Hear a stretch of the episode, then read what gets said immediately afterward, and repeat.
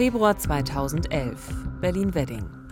Eine Frau ruft bei der Polizei an. Ihr Lebensgefährte habe durch Zufall die Leiche einer älteren Dame aus dem Nachbarhaus entdeckt. Sie liegt tot in ihrer eigenen Wohnung. Offenbar ein Unfall. Ihr Lebensgefährte, so erzählt die Anruferin, habe Panik bekommen und erst Tage später darüber reden können. Doch stimmt das? Im Visier. Verbrecherjagd in Berlin und Brandenburg. Ein Podcast von RBB 24. Mit Theresa Sickert einer Journalistin, die eine große Leidenschaft für Podcasts und für spannende Geschichten verspürt und mit Uwe Madel. Dem Mann, der die Geschichten hat. Ehrenkommissar bei der Polizei Brandenburg und seit 30 Jahren Autor und Moderator bei Täteropferpolizei, dem Kriminalreport des RBB.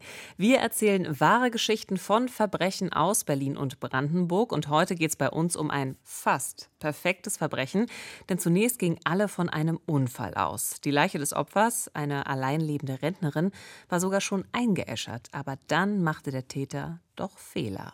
Und so wurde es zum Glück kein perfekter Mord. Wir lernen heute im Podcast, wie stark die Kraft von Ritualen ist und warum Tagebuchschreiben wirklich sinnvoll sein kann. Und wir schauen hinter die Kulissen der operativen Fallanalyse. Das ist der Bereich, den viele außerhalb der Polizei gern Profiling nennen. Los geht's. Schön, dass Sie bei uns sind.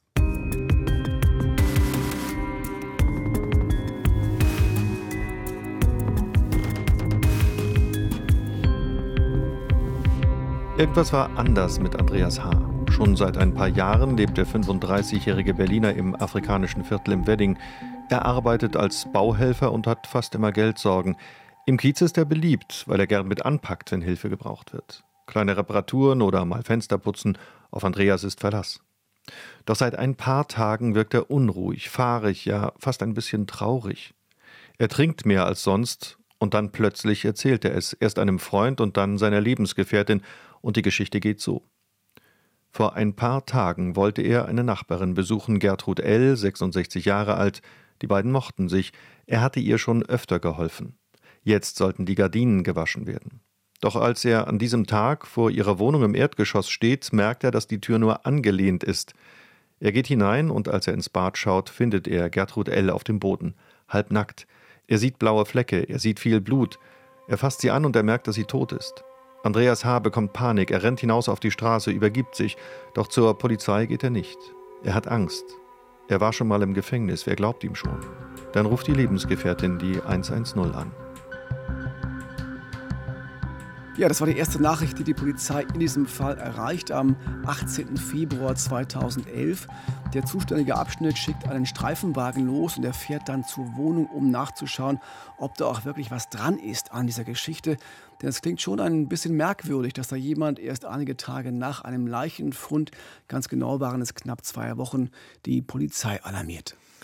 Okay, wir haben gehört, Andreas H., der Mann, der die tote Rentnerin entdeckt hat, war in Panik, weil er eben schon mal im Gefängnis war und jetzt dachte, also die Polizei könnte nun glauben, dass er etwas eben mit dem Tod dieser Frau zu tun hat und das ist ja tatsächlich auch nicht ganz unbegründet, diese Sorge. Nee, er hat, das muss man so knallhart sagen, schon mal einen Menschen umgebracht. Er war damals 20. Es gab Streit mit einem Bekannten wegen einer Frau. Andreas H. hatte eine Waffe und schoss seinem Kontrahenten in die Beine. Dann hat er in der Wohnung Feuer gelegt. Der Schwerverletzte war noch in der Wohnung und ist dann an den Folgen des Brandes verstorben. Andreas wurde zu fünf Jahren Jugendhaft verurteilt nach drei Jahren war er wieder draußen. Der Rest wurde zur Bewährung ausgesetzt. Also das ist schon nicht ohne, muss man sagen. Also da kann ich schon verstehen, äh, dass er glaubt, die Polizei würde ihm jetzt erstmal alles zutrauen, auch ein weiteres äh, Tötungsverbrechen. Wobei ja zu diesem Zeitpunkt überhaupt noch nicht klar war, was genau mit Gertrud L. passiert ist und wie die Rentnerin zu Tode kam. Was finden denn die Polizisten vor, als sie dann zur Wohnung von Gertrud kommen? Also die finden zuerst eine verschlossene Wohnungstür. Das ist die erste Merkwürdigkeit. Also nicht einfach so ins Schloss gefallen, wie man nach der Erzählung von Andreas denken könnte. Sie war wirklich richtig abgeschlossen, die Tür. Das heißt dann, dass erstmal die Feuerwehr gerufen werden muss, um die Tür aufzubrechen, denn noch gibt es ja nur diesen Anruf ähm, und niemand weiß ganz genau, was hinter der Tür wirklich los ist und ob da wirklich ein Mensch in Not ist, der noch gerettet werden kann. Ja, und da war man auch überhaupt nicht zimperlich. Also das habe ich äh, in den Unterlagen auch zu diesem Fall gelesen. Die haben dann aus der Altbautür einfach so eine Füllung rausgetreten und dann ist dann Feuerwehrmann durch eben dieses Loch geklettert, äh, hat in der Wohnung dann einen Schlüssel gefunden und die Tür dann eben von innen aufgeschlossen. Ja, und was dann passiert ist, erzählt uns Uwe Isenberg, der Chef der 8. Mordkommission in Berlin, der zwar erst später dazu kam, aber natürlich weiß, was die Kollegen vom Abschnitt da vor Ort zuerst wahrgenommen haben. Man hat sich durch die Wohnung bewegt, ähm, zunächst erstmal nichts Auffälliges, aber im Badezimmer lag dann Frau Gertrud L. tot. Ja, sie lag schon länger, weshalb auch ganz deutlich äh, Fäulnis erkennbar war. Ja, mehr zur Ursache konnte man erstmal natürlich dort nicht sagen, sondern lediglich eine tote Person. Es wirkte so ein bisschen wie, äh, weil sie so halb in der Dusche lag, vielleicht wie ein Unfall, dass sie gestürzt sein könnte. Ähm, neben der Dusche äh, lagen auch, lag auch frische Kleidung. Also es hätte auch gut sein können, dass sie eben duschen war und dann dort ausgerutscht sein könnte. Das heißt, für die ersten Ermittler vor Ort, die noch nicht von der Mordkommission sind, deutet erstmal nichts auf ein Verbrechen hin. Es gab ja auch keine Kampfspuren oder ähnliches. Es sah zunächst alles so aus, wie Andreas es beschrieben hatte. Genau, es gab weder umgestürzte Möbel noch ausgeräumte Schränke noch irgendwelche großen Blutlachen außerhalb des Badezimmers. Also nichts, was auf einen Raubmord in der Wohnung oder ähnliches hingedeutet hätte. Auch die Leichenschau vor Ort brachte keine Auffälligkeiten und selbst die Obduktion, die ein paar Tage später durchgeführt wurde, und zwar am 25. Februar, also genau eine Woche nach dem Auffinden der Leiche, die blieb gewissermaßen ohne Befund. Es konnte keine Todesursache festgestellt werden, also nichts Offensichtliches möglicherweise Stichverletzungen oder Verletzungen am Hals, blutige Verletzungen und äh, das spiegelte sich auch nicht am Tatort wieder, dass äh, großflächig irgendwo Blut oder Blutspuren gefunden wurden, sondern ja, eine Situation im Badezimmer, die man sich hätte vorstellen können, dass jemand eben gestürzt ist. Ja, wenn die Rechtsmediziner sagen, sie können keine Todesursache feststellen, dann kann auch nicht gesagt werden, dass hier ein Fremdverschulden vorliegt, zu diesem Zeitpunkt gab es also keine verlässlichen Hinweise darauf, dass hier ein Verbrechen, ein Tötungsdelikt geschehen sein könnte, zumindest aus polizeilicher Sicht. Aber die Angehörigen, die hatten schon Zweifel und das recht früh. So ein paar Sachen waren schon komisch für sie. Also zum Beispiel die Sache mit dem Duschen.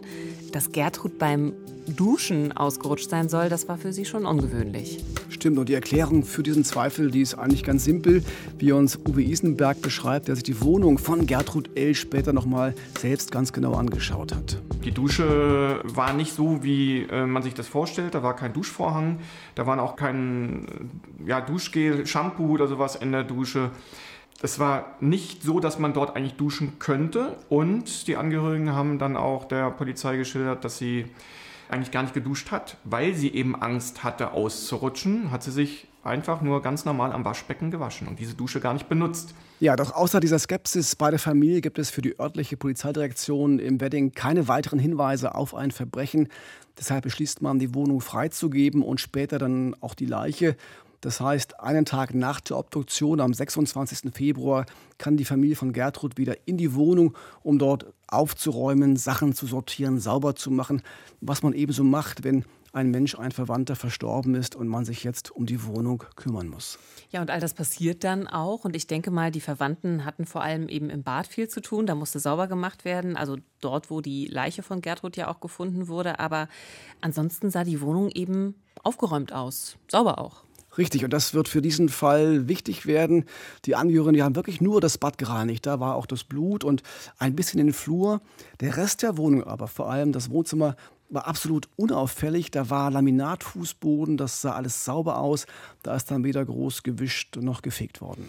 Und dann, äh, du hast es schon gesagt, ist auch die Leiche von Gertrud freigegeben worden und äh, kam von der Rechtsmedizin ins Krematorium. Es sollte eine Urnenbeisetzung geben und deshalb ist die Leiche dann am 11. März, also zwei Wochen nach der Obduktion, eingeäschert worden. Ja, das klingt fast schon wie das Ende unserer Geschichte heute, ist es aber nicht, denn sonst wäre es ja kein Kriminalfall und kein Fall für unseren Podcast. Denn nun machen die Angehörigen von Gertrud eine Entdeckung, die ihren Verdacht und ihre Zweifel bestätigt.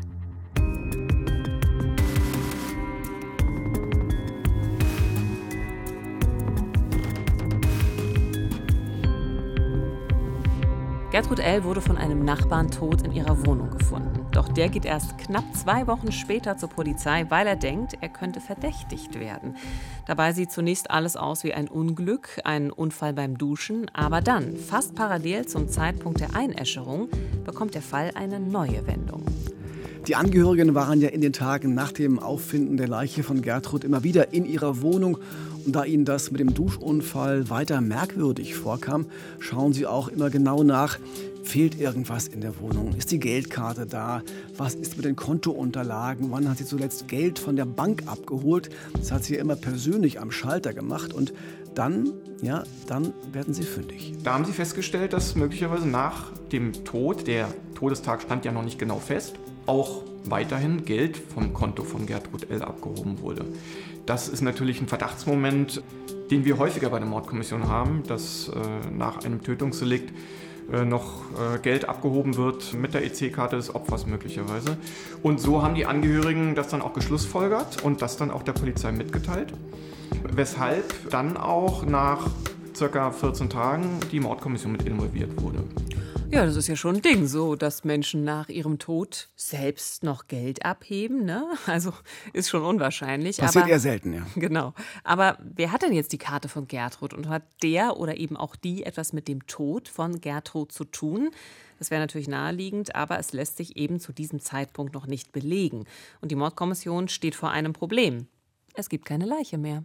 Genau, die ist schon eingeäschert. Die genau. Obduktion genau. hatte ja keine Verdachtsmomente gebracht. Es gibt keinen genauen Todeszeitpunkt. Äh, deshalb, es gibt auch keine ordentlichen Fotos vom Fundort der Leiche im Bad, nur so leicht unscharfe Polaroid-Fotos.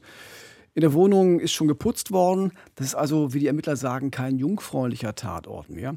Also das waren alles denkbar schlechte Voraussetzungen für eine Mordermittlung. Aber natürlich laufen jetzt so ein paar Routinen ab, die am Ende ganz interessante Ergebnisse bringen.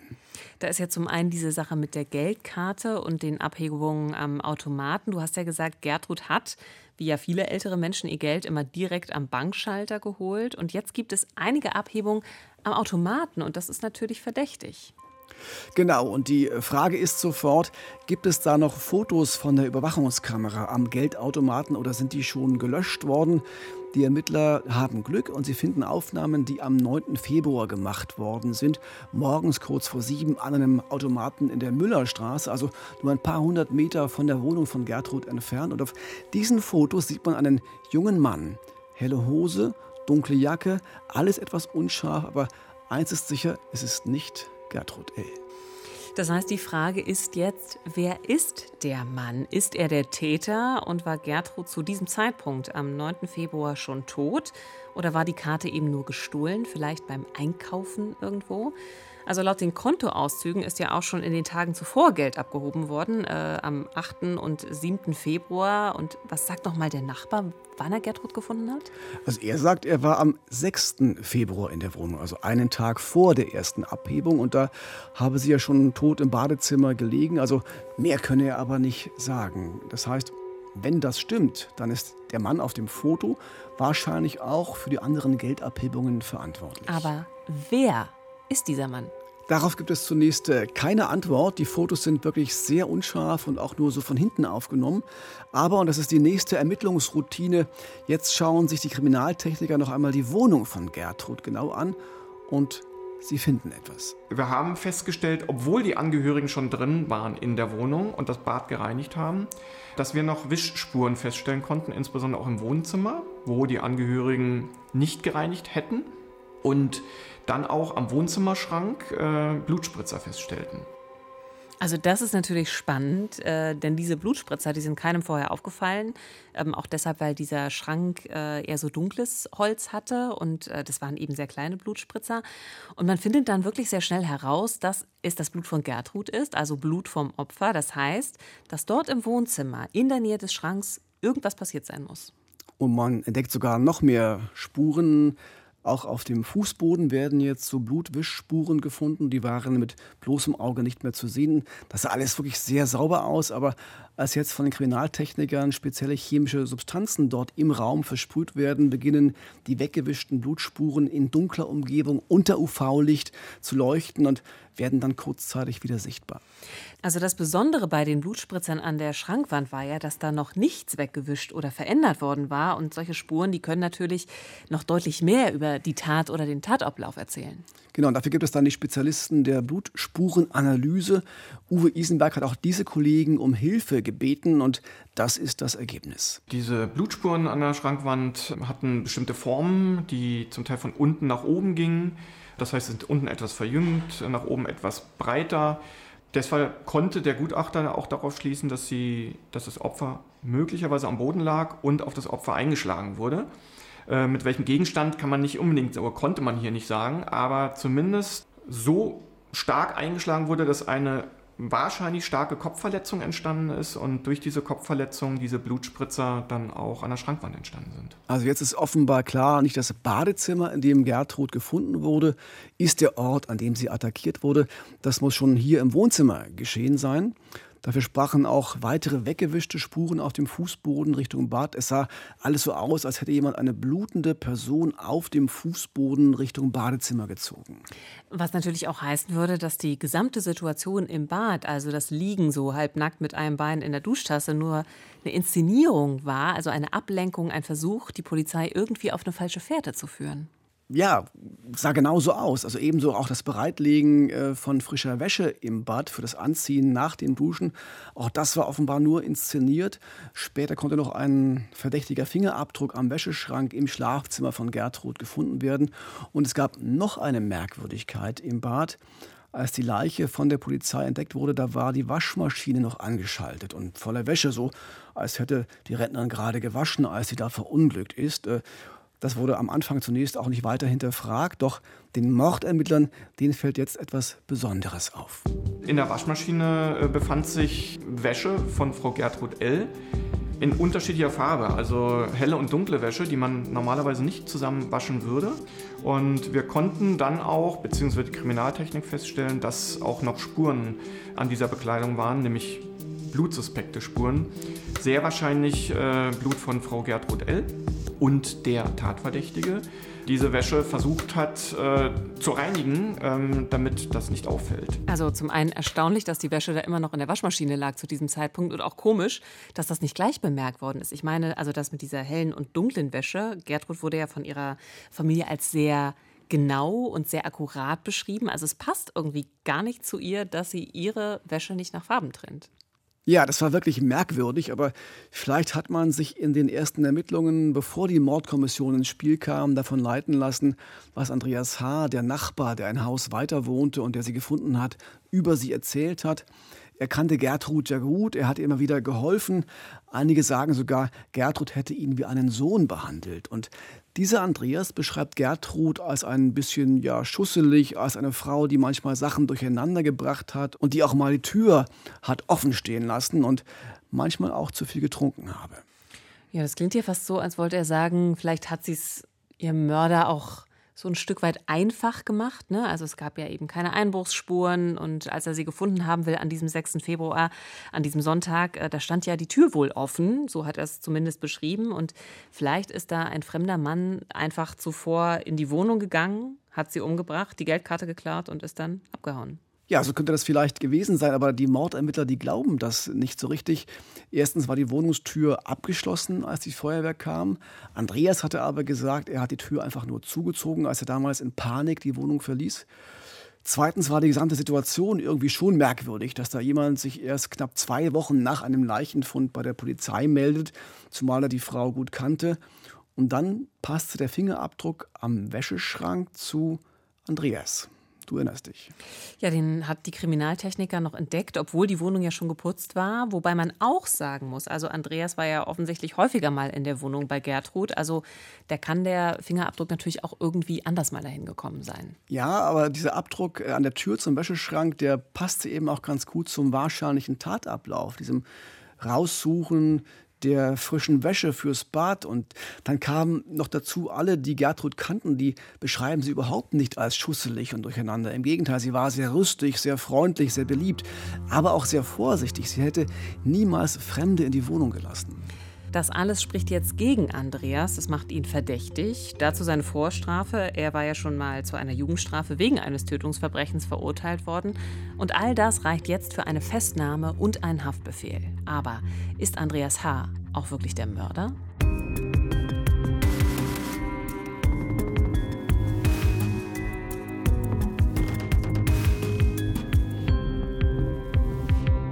Am 22. März 2011, gut vier Wochen nach dem Fund der Leiche von Gertrud, wird Andreas H. festgenommen. Einen Tag später gibt es den Haftbefehl. Kommen die Ermittlungen jetzt voran? Kann die Mordkommission dem hilfsbereiten Nachbarn die Taten nachweisen oder gesteht er vielleicht sogar? Nein, das macht er nicht. Er wirkt zwar irgendwie traurig und niedergeschlagen, aber er sagt, er habe mit dem Tod von Gertrud nichts zu tun. Und das sagt er auch, als ihm die etwas unscharfen Fotos vom Geldautomaten gezeigt werden, auf denen ein Mann von hinten zu sehen ist. Die schaut er sich ganz genau an und dann kommt eine überraschende Erklärung von ihm. Er sagt, ja, er sei der Mann auf dem Foto, aber er habe Gertrud nicht umgebracht. Also das klingt jetzt erstmal fast nach einem Geständnis, aber er sagt, das sei Zufall, äh, dass er da auf diesem Foto beim Bankautomaten drauf ist. Er hat nämlich auch gleich eine ganz interessante Erklärung dafür, wie er zu der EC-Karte gekommen ist. Er sagte, dass er, als er Frau Gertrud L. gefunden hat, auf die Straße ging und dort ein schwarzes Mäppchen fand, auf dem Gehweg. Und in diesem Mäppchen sei ein Brillenpass gewesen, eine EC-Karte und eine PIN. Er hätte aber nicht drauf geguckt, welcher Name draufsteht, sondern PIN, EC-Karte genommen und damit dann auch Geld abgehoben. Und die erste Abhebung sei aber ein bis zwei Tage später gewesen, nachdem er Frau Gertrud L. in der Wohnung gefunden hat. Er sagt dann auch, ja, er weiß, das mit der EC-Karte war so nicht in Ordnung, aber er habe ja eben nicht gewusst, wem sie gehört hat. Und als er das dann merkte, da war er furchtbar erschrocken und hat die Karte gleich weggeworfen. Zuvor aber hatte er mehrfach Geld abgehoben, insgesamt etwa 3600 Euro. Also ich finde, das klingt schon sehr mysteriös und ich glaube, es wundert jetzt auch niemanden, dass ihm die Polizei das nicht abnimmt, aber sie muss ihm natürlich auch erstmal das Gegenteil beweisen. Das wird aber nicht so einfach. Andreas bleibt dabei, er hat Gertrud nicht getötet. Äh, die Leiche ist ja längst eingeäschert und während der Obduktion zuvor konnte kein Fremdverschulden festgestellt werden. Was macht denn die Mordkommission jetzt, Uwe?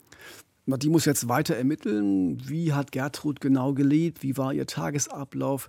Kann das stimmen, dass Andreas sie am 6. Februar am Sonntag gefunden hat? Was spricht dafür, was spricht dagegen? Kann es vielleicht doch sein, dass es diesen unbekannten Dritten gibt, einen Fremden, der Gertrud umbrachte, bevor Andreas sie entdeckt hat? Und um da auf Nummer sicher zu gehen und nochmal so einen Blick von draußen zu bekommen, nimmt Mordermittler Uwe Isenberg Kontakt zu Christian Schulz auf, dem Chef der operativen Fallanalyse beim LKA Berlin.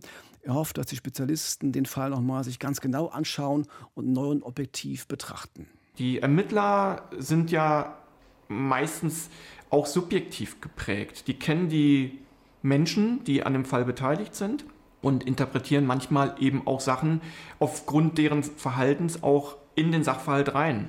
Bei der operativen Fallanalyse werden nur objektive Informationen auch verarbeitet. Und äh, deswegen äh, habe ich damals auch den Leiter der OFA hier im LK1 angesprochen. Und Herr Schulz hat dann auch zugesagt, dass sie diesen Fall auch äh, betrachten würden.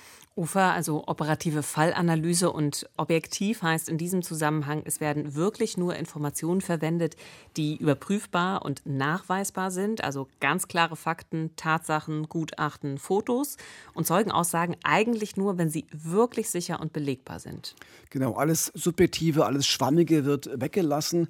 Man holt sich alle wichtigen Infos, die man kriegen kann und dann wird das in der Gruppe der Analytiker diskutiert, oft einige Tage lang.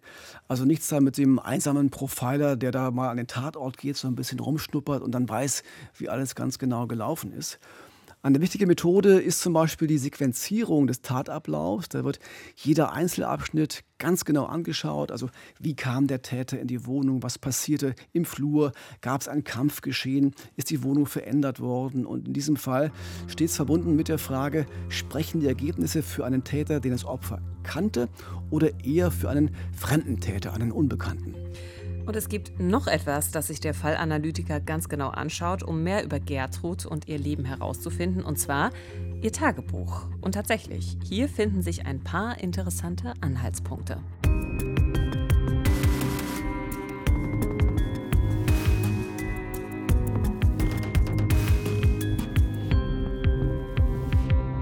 Andreas H. wird verdächtigt, etwas mit dem Tod seiner Nachbarin Gertrud L. zu tun zu haben. Doch noch lässt sich das nicht beweisen. Aber Gertruds Tagebuch, das sie offenbar sehr gern und gewissenhaft geschrieben hat, wird nun wirklich ein wichtiges Element in den weiteren Ermittlungen und auch in der Fallanalyse der Gruppe um Christian Schulz. Man muss ja so ein Tagebuch erstmal lesen, nicht nur die Tage, die wichtig sind, um überhaupt herauszufinden, was schreibt sie denn auf ist es authentisch. Schreibt sie vor, ähm, hat sie auch eine Regelmäßigkeit drin. Und das war das Gute für uns, da war eine absolute Regelmäßigkeit. Es war sehr akkurat geführt und sie hat wirklich jede äh, Kleinigkeit, sage ich mal, ja, ähm, in ihrem äh, kleinen Alltagstrott äh, aufgeschrieben, dass sie eben die Wäsche gewaschen hat. Das war immer sonntags zum Beispiel dass sie morgens äh, dann sehr früh schon zum Bäcker gegangen ist, um dort einen Kaffee oder einen Tee zu trinken. Und dann ist sie ähm, auch zu Reiche gegangen, einem Supermarkt in der Nähe. Dort kannte sie alle Verkäuferinnen. Also sie hat sehr gerne dann mit den Verkäuferinnen, die sie schon lange Jahre kannte, äh, gequatscht, weil sie ansonsten ja alleine lebte und nicht so viele soziale Kontakte mehr hatte. Das war so, ich sag mal, ihr Highlight äh, des Tages. So begann der Tag. Das hat sie auch alles äh, schön in ihrem Tagebuch aufgeschrieben. Und ähm, der letzte Eintrag war vom 7. Februar. Alle, die jetzt gut aufgepasst haben bislang, die werden hoffentlich sofort hellhörig und fragen, wie? 7. Februar? Hat Andreas nicht immer gesagt, er hätte Gertrud L. bereits am 6. Februar, also einen Tag zuvor, tot in der Wohnung gefunden? Also wie kann da jetzt am 7. Februar doch noch was in ihrem Tagebuch stehen? Das fragen sich die Ermittler natürlich auch. Äh, hat sie vielleicht doch manchmal etwas vorgetragen, also für den nächsten Tag schon eingetragen, um vielleicht Zeit zu sparen? Oder gibt es einen Beleg dafür, dass dieser Eintrag so nur am 7. Februar, also am Montag, geschrieben worden sein kann?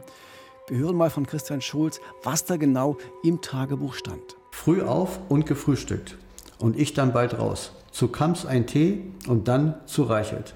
Sie da, paar Worte gesprochen, was geholt und es war schön. Erst essen gegangen, dann noch was getrunken, spät zu Hause. Also das klingt jetzt aber so, vor allem der letzte Teil, ne? erst essen gegangen, dann noch was getrunken, spät zu Hause, als wäre Gertrud an dem Montagabend irgendwie noch unterwegs gewesen und eben erst spät nach Hause gekommen, was so ein bisschen gegen ihre Routine spricht. Da war ja abends in aller Regel Fernsehgucken angesagt, das weiß man eben auch aus den Tagebüchern. Das fällt den Ermittlern in der Fallanalyse auch auf und deshalb kommen sie auf die Idee, vielleicht hat Gertrud L. hier ja gar nicht über sich selbst geschrieben, also über etwas, was sie selbst erlebt hat, sondern über etwas, was ihr zum Beispiel morgens die Verkäuferin bei Reichelt erzählt hat. Es war schön, erst essen gegangen, dann noch was getrunken, spät nach Hause. Und dann haben wir auch die Mordkommission darum gebeten, diese Verkäuferin zu vernehmen.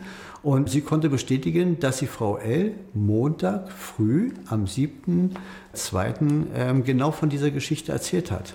Und das hat dann Frau L. in ihr Tagebuch eingetragen. Das heißt also, das kann ja nur etwas Wahres gewesen sein, was sie erst am Montag erfahren hat. Damals war klar, sie hat Montag Vormittag noch gelebt. Sonst hätte sie diesen Eintrag nicht machen können. Und deshalb war es so wichtig. Ja, und wichtig war auch, es gab um diesen Zeitpunkt, 5., 6., 7. Februar herum, keinen Eintrag im Tagebuch, dass sie ein Treffen mit Andreas vereinbart hatte. So nach dem Motto, wir sind morgen verabredet zum Gardinenwaschen oder äh, etwas anderes. Sowas hat sie sonst immer in ihr Tagebuch geschrieben, aber diesmal keine Spur davon. Ja, also offenbar gibt es hier einen deutlichen Widerspruch zwischen der Aussage von Andreas und dem, was objektiv passiert ist. Die Ermittler gehen davon aus, dass Gertrud irgendwann im Laufe des 7. Februar umgebracht worden sein muss, nachdem sie ihren letzten Eintrag im Tagebuch geschrieben hat. Denn für den 8. Februar gibt es keine Notiz mehr und sie hat wirklich jeden Tag geschrieben. Ja, aber wann genau am 7. Februar ist sie dann umgebracht worden? Abends, nachmittags, mittags. Und da hilft am Ende dann ein genauer Blick auf die Fernsehzeitung von Gertrud. Ja, auch da wieder eine klassische Routinehandlung, ja, ähm, Alltagstrott will ich es mal nennen. Äh, Gerade alte, ältere Menschen ähm, hängen dem ja sehr nach, dass sie ihre Rituale haben, was auch gut äh, ist. Und da lag dann auch die Fernsehzeitung auf den 6. Äh, Februar, also, also auf den Sonntag davor datiert. Sie hat auch immer wieder eingetragen, dass sie abends fernsieht. Das heißt also, am 6. hat sie offensichtlich noch ferngesehen, aber abends, äh, am 7. ist sie offensichtlich nicht mehr dazu gekommen, denn da wäre dann auch die äh, entsprechende Seite aufgeschlagen gewesen von der Fernsehzeitschrift. Also es ist schon faszinierend, ne, wie da so Mosaiksteinchen für Mosaiksteinchen zusammengefügt wird. Genau, schon, das ist wirklich spannende Ermittlungsarbeit. Und die Tatzeit lässt sich dann noch mehr eingrenzen, denn Gertrud hatte schon am Nachmittag häufig Fernsehen geschaut. Also auch da war die Zeitung ja nicht umgeschlagen. Und die wichtigste Info aber, die kam aus der Küche. Da standen ein paar Lebensmittel herum und alles sah so aus, als wäre Gertrud gerade dabei gewesen, ihr Mittagessen zuzubereiten. Und dann muss sie irgendwie gestört worden sein. Das heißt, alles deutet jetzt darauf hin, dass Gertrud am 7. Februar, am Montag gegen 12 Uhr umgebracht worden ist. Für die Fallanalytiker ist doch immer nicht entscheidend, wer der Täter ist oder ob sie Andreas H. mit ihren Erkenntnissen belasten oder entlasten. Der spielt für sie nämlich gar keine Rolle. Sie schauen einfach auf das weiterhin, was sich objektiv belegen lässt. Also sie analysieren die Auffindesituation im Bad, die angestellte Waschmaschine und die gesamte Spurenlage in der Wohnung. Und dazu kommt dann noch die Frage, wie wurde Gertrud umgebracht? Äh, wo kam das ganze Blut her? Denn bei der Obduktion der Leiche wurde ja auch aufgrund der langen Liegezeit und der Fäulnis keine Verletzung gefunden, die eine Erklärung für die Blutspuren gewesen wäre. Auch das wird noch mal genau besprochen. Also haben wir gemeinsam mit der Gerichtsmedizin überlegt, was kann es denn gewesen sein? Und Nasenbluten hätte gepasst. Das findet man nicht dann später bei einer Obduktion. Aber da reicht schon mal ein leichter Schlag ins Gesicht. Man blutet aus der Nase und dann ist offensichtlich in die diese blutende Wunde mehrfach geschlagen worden und so konnten die Blutspuren an der Schrankwand im Wohnzimmer interpretiert werden. Das war schon äh, wichtig, was eben äh, das weitere Verhalten des Täters angeht. Ja, ein weiteres Verhalten heißt dann, der Täter muss Gertrud nach diesen Schlägen umgebracht haben. Die Rechtsmediziner gehen jetzt davon aus, dass Gertrud mit einem weichen Gegenstand erstickt wurde, einem Kissen zum Beispiel, oder sie wurde mit einem weichen Gegenstand erdrosselt. Auf jeden Fall so, dass bei der Obduktion keine Spuren an der Leiche entdeckt werden konnten.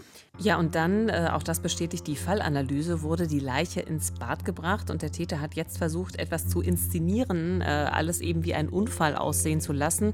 Und dazu gehörte auch, dass er vor allem im Wohnzimmer versucht hat, alle Spuren äh, dieser Gewalttat zu beseitigen. Also nichts sollte auf ein Verbrechen hindeuten und er hätte fast damit Erfolg gehabt.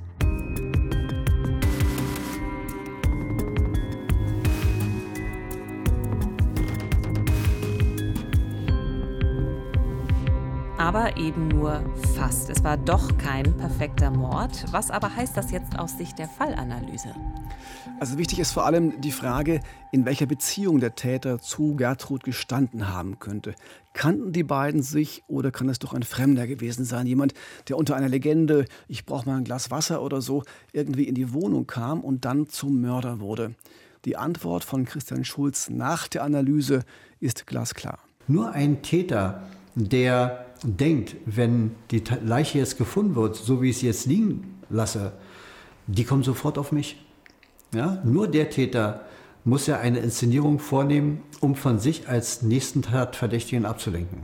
Ein Fremdtäter, der geht da rein, sucht nach Wertvollen, dem ist es egal, ob die Schübe aufstehen oder die Schranktüren aufstehen, guckt, äh, ob er was Wertvolles findet und haut ab. Das war's. Der will ja so schnell wie möglich aus der Wohnung raus, weil er kennt das Opfer nicht weiß nicht, kommt jetzt gleich Besuch, kommt ähm, fahrbarer Mittagstisch, äh, kommt äh, Physiotherapie, kommt der Mann nach Hause, die Kinder, das weiß der alles nicht. Also so schnell wie möglich aus der Wohnung. Aber dieser Täter hat sehr, sehr viel Zeit aufgewendet. Und warum? Weil er sie kannte und die Lebensumstände kannte und sich dachte, wenn die Polizei das hier so vorfindet, die kommen sofort auf dich. Tja, wer könnte das wohl sein? Ja, wenn man dieses Ergebnis der Fallanalyse jetzt wirklich auf das soziale Umfeld von Gertrud anwendet, da bleiben in der Tat nicht mehr viele Varianten übrig.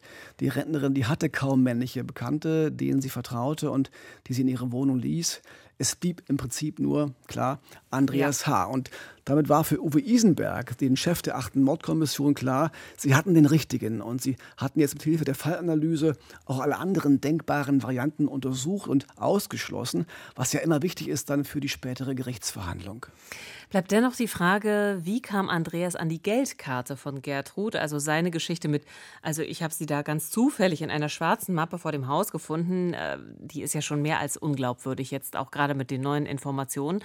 Und vor allem, warum hat er seine Nachbarin, die ihn ja offenbar auch sehr mochte, umgebracht? Er hatte die Karte ja schon, er musste Gertrud ja eigentlich nicht mehr berauben, um an diesem 7. Februar, um an die Geldkarte zu kommen. Stimmt, das haben wir auch vorhin schon kurz gesagt. Die erste Abhebung mit der Geldkarte am Automaten passierte am 7. Februar und zwar bereits früh morgens um 7.20 Uhr. Da hat Gertrud ja noch gelebt. Das wissen wir aus ihrem Tagebuch und dem Gespräch mit der Verkäuferin im Supermarkt. Es sieht sogar so aus, als hätte sie zu diesem Zeitpunkt noch gar nicht gewusst, dass ihre Geldkarte verschwunden war. Mhm. Denn das hätte sie ja vielleicht dann doch am Vormittag noch gleich ins Tagebuch eingetragen. Aber da stand ja nichts. Also das heißt, Andreas muss die Karte heimlich zuvor am Wochenende bei einem kurzen Besuch aus der Wohnung gestohlen haben.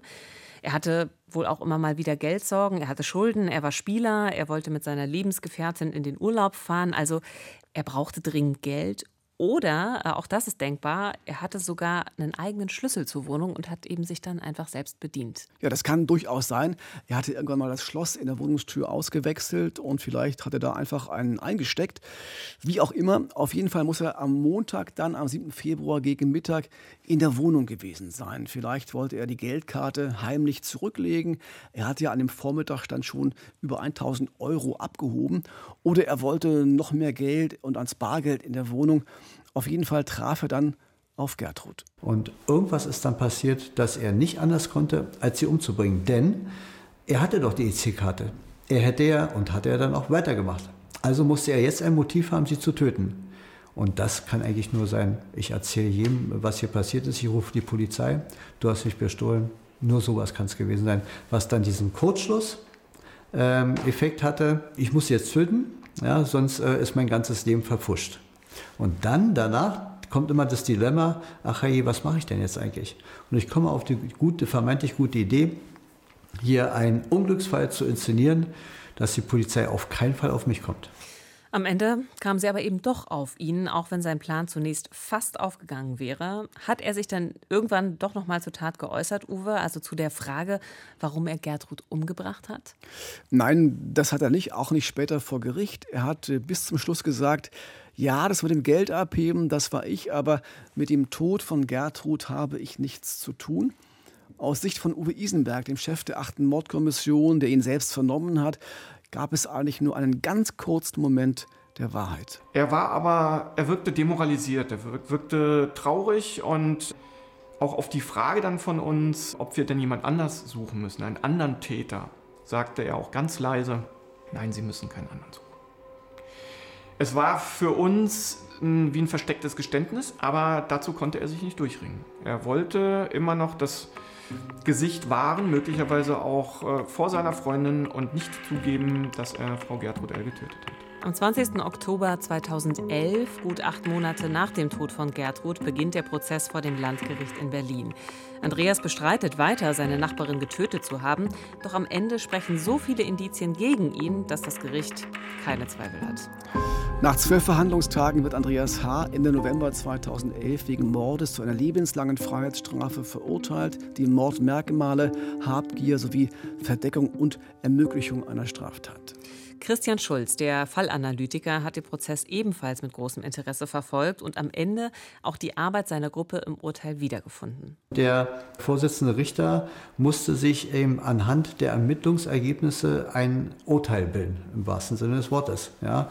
Und ähm, wir ähm, waren schon ganz äh, stolz darauf, dass wir viele Elemente unserer Analyse äh, im Urteil dann wiederfanden in der Argumentation für den Richter in der Begründung, warum aus seiner Sicht, aus, Grund, aus Sicht der Kammer, nur er in Frage hätte kommen können.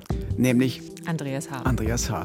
Ich fand heute wirklich spannend, wie sich äh, zwei Gruppen, die Mordkommission und die operative Fallanalyse, aus verschiedenen Richtungen und mit unterschiedlichen Methoden demselben Fall genähert haben und dann zu dem gleichen Ergebnis gekommen sind. Und das, obwohl die Ermittlungen wirklich kompliziert waren. Also zunächst sah ja alles nach einem Unfall aus. Dann wurde die Leiche eingeäschert und der Tatort gereinigt und dann ein Täter gefunden, der diesen Mord vielleicht nicht wollte, aber trotzdem nicht in der Lage war, sich seiner Verantwortung zu stellen. Ich glaube, aus Sicht der Angehörigen von Gertrud L. wäre das nochmal ein wichtiges Zeichen gewesen. Ein Geständnis, eine Erklärung für diese Tat, aber vermutlich hat Andreas H. selbst nicht verstanden, warum er wieder zum Mörder geworden ist und einen Menschen umgebracht hat, den er eigentlich mochte.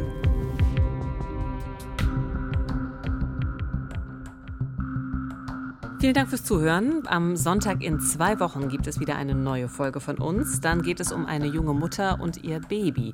Beide verschwinden spurlos und erst viele Jahre später wird klar, warum.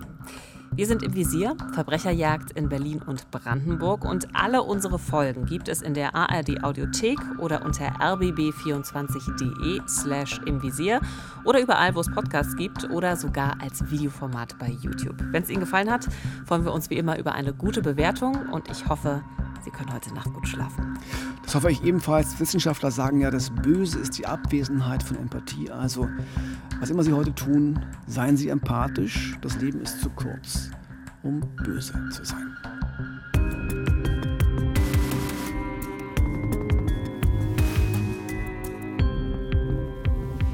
Im Visier Verbrecherjagd in Berlin und Brandenburg ist eine Produktion des RBB. Moderation und Manuskript Theresa Sickert und Uwe Madel. Projektleitung Nina Siegers. Redaktion Silke Lessmann. Neue Folgen gibt es jeden zweiten Sonntag in der ARD Audiothek oder unter rbb24.de slash im Visier oder bei YouTube. Im Visier. Verbrecherjagd in Berlin und Brandenburg. Ein Podcast von RBB 24.